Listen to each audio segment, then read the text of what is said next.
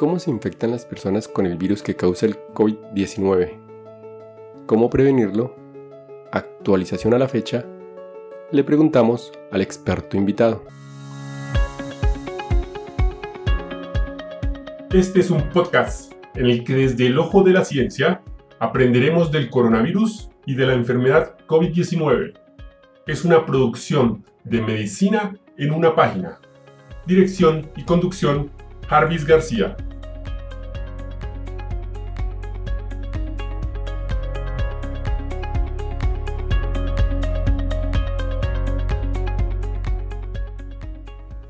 Las goticas respiratorias se producen durante la exhalación. Por ejemplo, respirar, hablar, cantar, toser y estornudar. Y abarcan un amplio espectro de tamaños que pueden dividirse en dos categorías básicas, según el tiempo que pueden permanecer suspendidas en el aire. Como en primera instancia están las gotas más grandes, algunas de las cuales son visibles y caen rápidamente en segundos o minutos mientras están cerca de la fuente. En segunda instancia, las gotas y partículas más pequeñas, que se forman cuando las gotas pequeñas se secan muy rápidamente en la corriente de aire y que pueden permanecer suspendidas durante muchos minutos u horas y viajan lejos de la fuente en corrientes de aire. Las infecciones por virus respiratorios se transmiten principalmente a través de tres modos. Primero, la transmisión por contacto. Es una infección que se propaga a través del contacto directo con una persona infecciosa, por ejemplo, tocar durante un apretón de manos, o con un artículo o superficie que se ha contaminado. A esta última a veces se le denomina transmisión por fomites. Segunda, la transmisión por gotitas. Es una infección que se propaga a través de la exposición a gotitas respiratorias que contienen el virus, es decir, gotitas y partículas más grandes y más pequeñas, exhaladas por una persona infectada. Es más probable que la transmisión ocurra cuando alguien está cerca de la persona infectada, generalmente dentro de unos 1.8 metros o 6 pies. La tercera, que es la última de la cual se está escribiendo en la literatura, que es la transmisión aérea. Es una infección que se propaga a través de la exposición a gotitas respiratorias que contienen virus, compuestas por gotitas y partículas más pequeñas que pueden permanecer suspendidas en el aire a largas distancias, generalmente más de 1.8 metros o 6 pies, y un tiempo generalmente horas. Estos tres modos de transmisión no son mutuamente excluyentes. Ya se ha discutido en la literatura, demostrando que el virus se transmite por contacto y por gotitas. Al parecer, el SARS-CoV-2 también puede propagarse por transmisión aérea. Hay varios ejemplos bien documentados en los que el SARS-CoV-2 parece haberse transmitido a largas distancias o en largos tiempos. Estos eventos de transmisión parecen poco comunes y típicamente han involucrado la presencia de una persona infecciosa que produce gotitas respiratorias durante un tiempo prolongado mayor a 30 minutos o varias horas, en un espacio cerrado. Había suficiente virus en el espacio para causar infecciones en personas que estaban a más de 1.8 metros o 6 pies de distancia, o que pasaron por este espacio poco después de que la persona infectada se hubiera ido. Estas circunstancias incluyen 1. Espacios cerrados.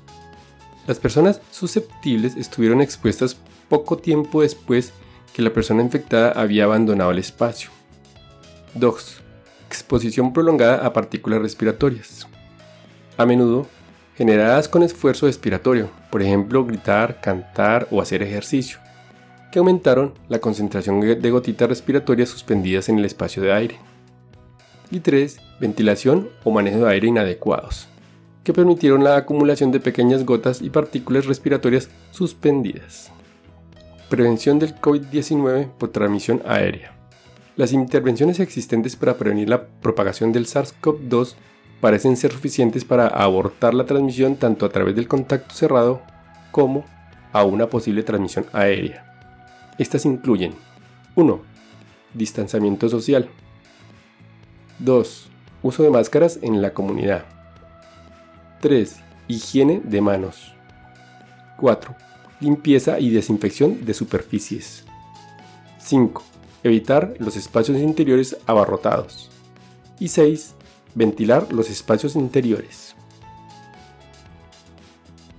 En este episodio le preguntamos al experto invitado. Hoy nos acompaña el médico internista infectólogo Dr. Ricardo Arturo Martínez García. Buenas noches, doctor. Buenas noches.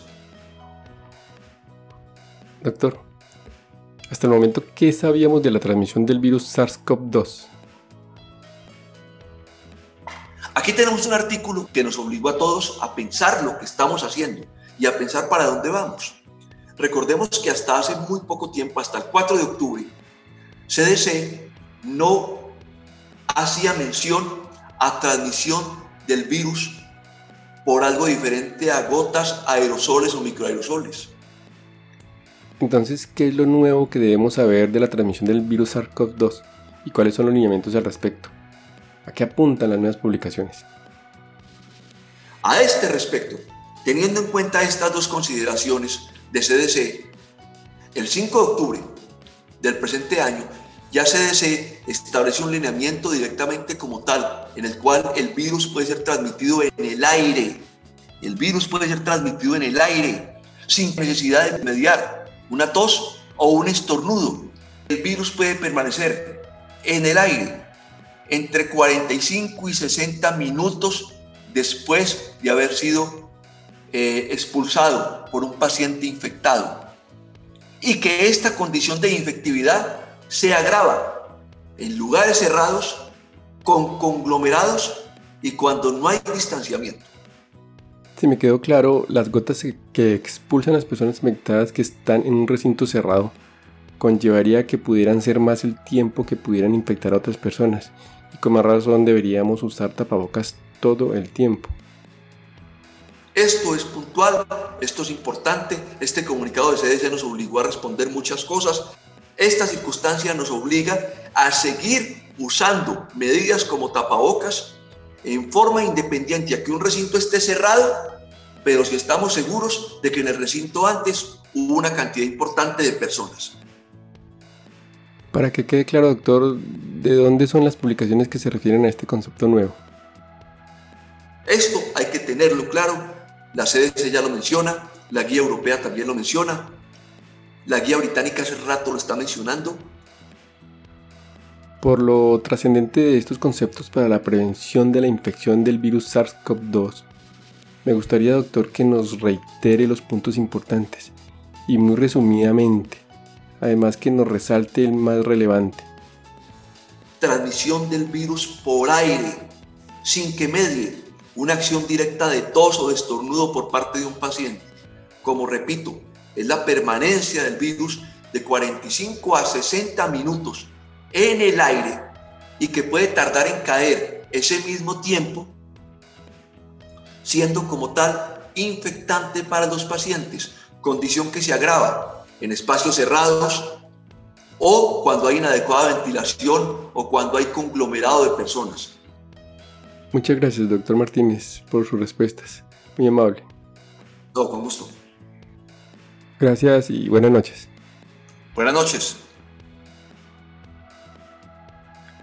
El SARS-CoV-2 es un virus nuevo y todavía estamos aprendiendo cómo se comporta. Hay varias preguntas críticas que no tienen respuesta aún, pero que debemos encontrarlas para mejorar la prevención para adquirir la infección por este virus. Son cinco preguntas y se las dejo a su consideración. 1. ¿Cuán efectivos son los esfuerzos de mitigación para prevenir la propagación del SARS-CoV-2, especialmente la ventilación y el enmascaramiento? 2. ¿Qué proporción de infecciones por SARS-CoV-2 se adquieren por transmisión aérea? 3. ¿Cuáles son las condiciones que facilitan la transmisión aérea? 4. ¿Cuál es la dosis infecciosa de SARS-CoV-2? ¿Cuántos virones se requieren para que se produzca la infección? Y 5. El tamaño del inóculo y la vía de inoculación afectan el riesgo de infección y la gravedad de la enfermedad. Y hasta aquí el episodio de hoy.